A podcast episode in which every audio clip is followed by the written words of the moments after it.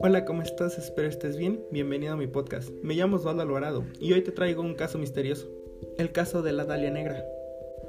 Elizabeth Short, nacida en Hyde Park, Boston, Massachusetts, fue educada en Minford por su madre Phoebe May, después de que su padre, Cleo Short, las abandonara a ella y a sus cuatro hijas en octubre de 1930, simulando un suicidio al dejar su coche en un puente.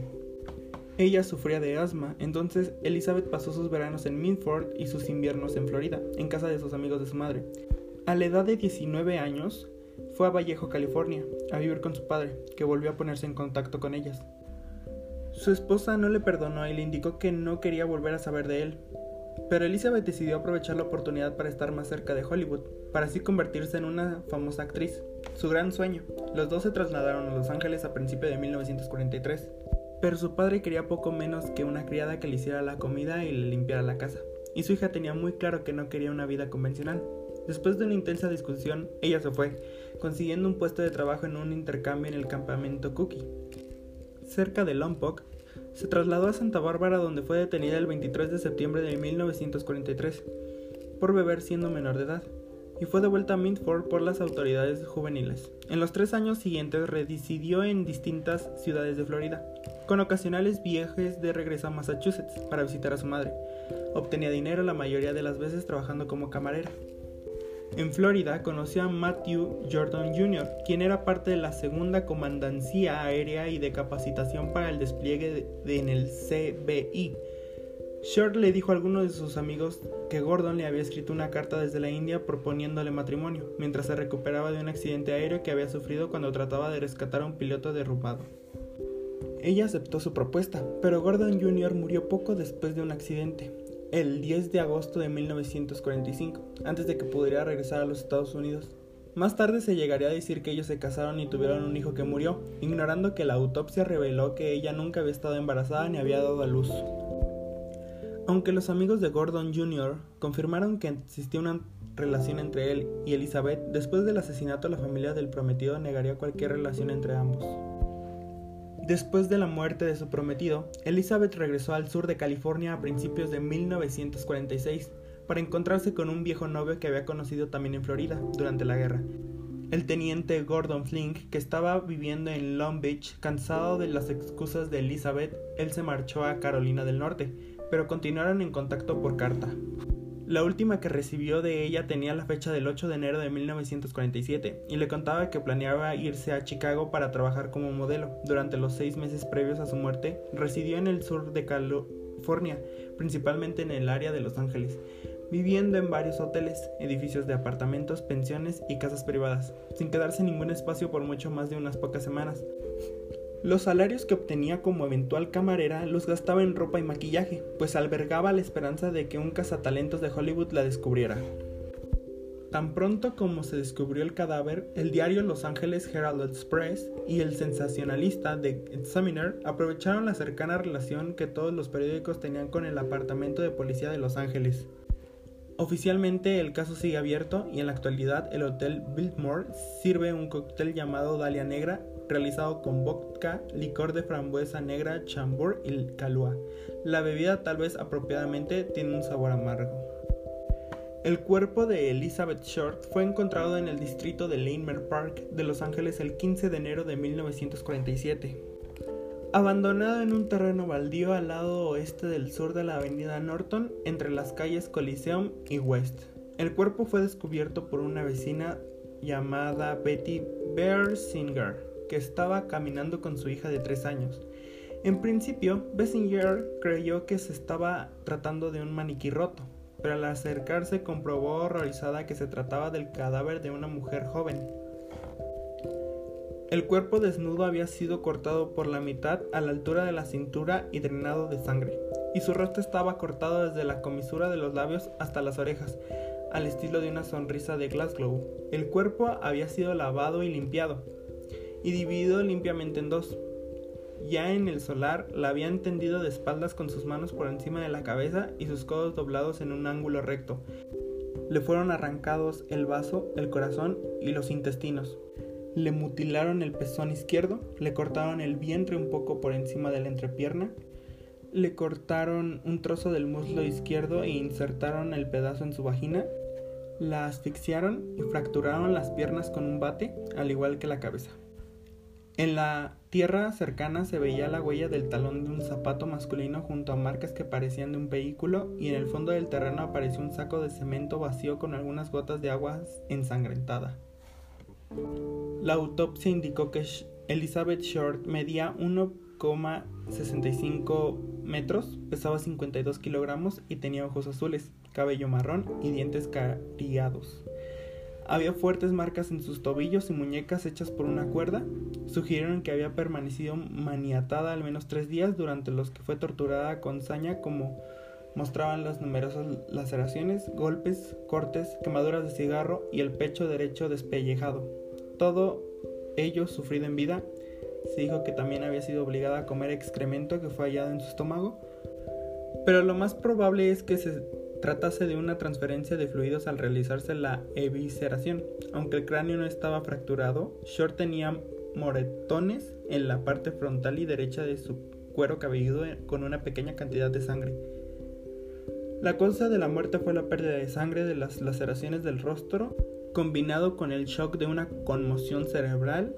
Los dedos arrugados por la permanencia en el agua dificultaron la toma de huellas dactilares, pero comparándolas en su archivo descubrieron pronto su identidad al estar fichada debido a su detención en 1943. El 23 de enero de 1947, el asesino llamó al editor del periódico Los Angeles Examiner expresando su preocupación porque no estaban siguiendo de cerca la noticia del asesinato. Entonces ofreció enviar elementos pertenecientes a Elizabeth Short al editor. Al día siguiente, llegó un paquete al periódico que contenía el certificado de nacimiento de Elizabeth, tarjetas, fotografías, nombres escritos en pedazos de papel, recortes de periódico informando de la muerte del mayor Gordon Jr. y una libreta de direcciones con el nombre Mark Hassen en la tapa. Hassen, una de las últimas personas que vio a Short con vida el 8 de enero y hablaron por teléfono el 9, se convirtió en sospechoso. Era el propietario de una sala de baile frecuentada por Elizabeth Short. Este club nocturno lo tenían cerca de su casa, donde él y su novia alojaron a la chica en varias ocasiones. Ellas se hicieron amigas y Hansen admitió que intentó acostarse con Elizabeth Short sin conseguirlo. ¿La agenda era suya? Sí, pero era Beth quien la usaba. Le habían arrancado una hoja y la policía interrogó a la larga la lista de nombres que contenía. Todos contaron más o menos lo mismo, que habían conocido a Elizabeth en la calle o en un bar, que la habían invitado a unas copas, incluso a cenar, pero en cuanto veían que ella no estaba dispuesta a acostarse con ellos, se marchaban y no volvían a verla. Solamente tres nombres de la lista que llegaron a ser novios hemíferos y no ligues casuales de Beth informaron que llegaron a conseguir sus favores. Esto también contradice un falso rumor que decía que la joven no podía mantener relaciones sexuales completas por tener genitales infantiles. La autopsia indicaba que, en efecto, en ese aspecto era por completo normal. El último acompañante fue Robert, un comerciante de 25 años casado que la noche del 8 de enero detuvo su coche al verla caminando. Ella le explicó que no tenía dónde ir y él la llevó a un motel. Aseguró que no tuvieron relaciones sexuales. De hecho, dijo que la chica se pasó la noche en pie, indispuesta debido a que alguna comida que le había sentado mal. Por la mañana le contó que debía ir a la estación de autobús a dejar su maleta en consigna y luego al Hotel Cecil donde se reuniría con su amiga Virginia. Esto es mentira. Red le la llevó a la estación y a eso de las seis y cuarto la dejó ante el hotel. Se despidieron y regresó a casa. Nunca volvería a verla. Fue el principal sospechoso, pero su, su esposa confirmó que estuvo en casa la noche del 9 y pasó la prueba del polígrafo. Y unos años más tarde incluso la inyección del pentotal sódico, suero de la verdad, tras efectuar un par de llamadas telefónicas a las 10 de la noche, el recepcionista del hotel la vio cruzar al vestíbulo y salir, para no volver nunca. El asesino luego escribió más cartas al periódico llamándose a sí mismo el Vengador de la Dalia Negra. El 25 de enero, el bolso y un zapato de Elizabeth Short fueron encontrados en un cubo de basura a corta distancia de la avenida Norton, Red Manley los reconoció en algún momento entre el 10 y el 15 de enero. El asesino retiró la maleta de Short de la estación del autobús sin que nadie reparara en ello. Ni la maleta ni su ropa se encontraron nunca. Debido a la notoriedad del caso, más de 50 hombres y mujeres confesaron adjudicándose el asesinato y la policía se saturó con información cada vez que un periódico anunciaba el caso o un lanzamiento de libro o película.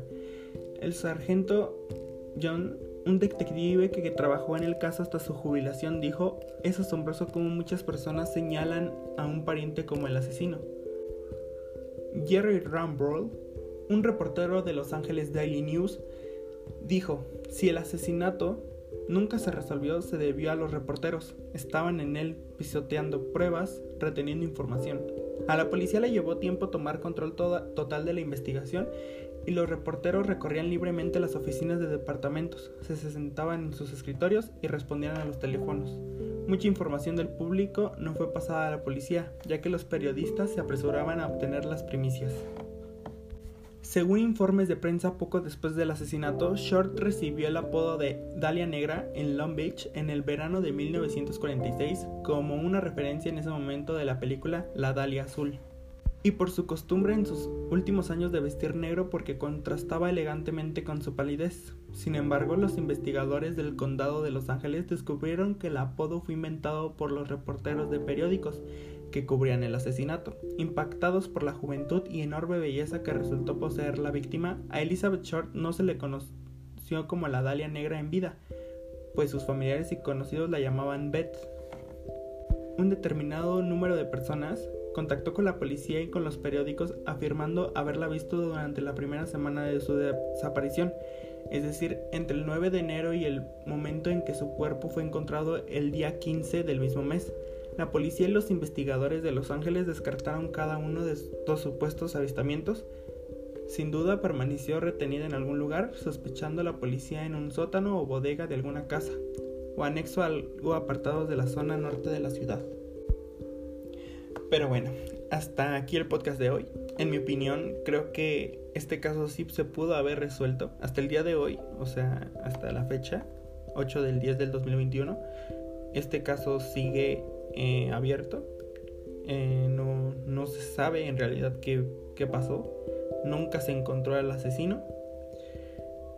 Y em, pues se me hace un caso algo, algo triste, ya que hubo muchos, muchos, muchos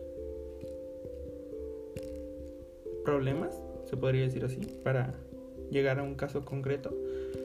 Y, pues ya, espero que te esté gustando estos capítulos.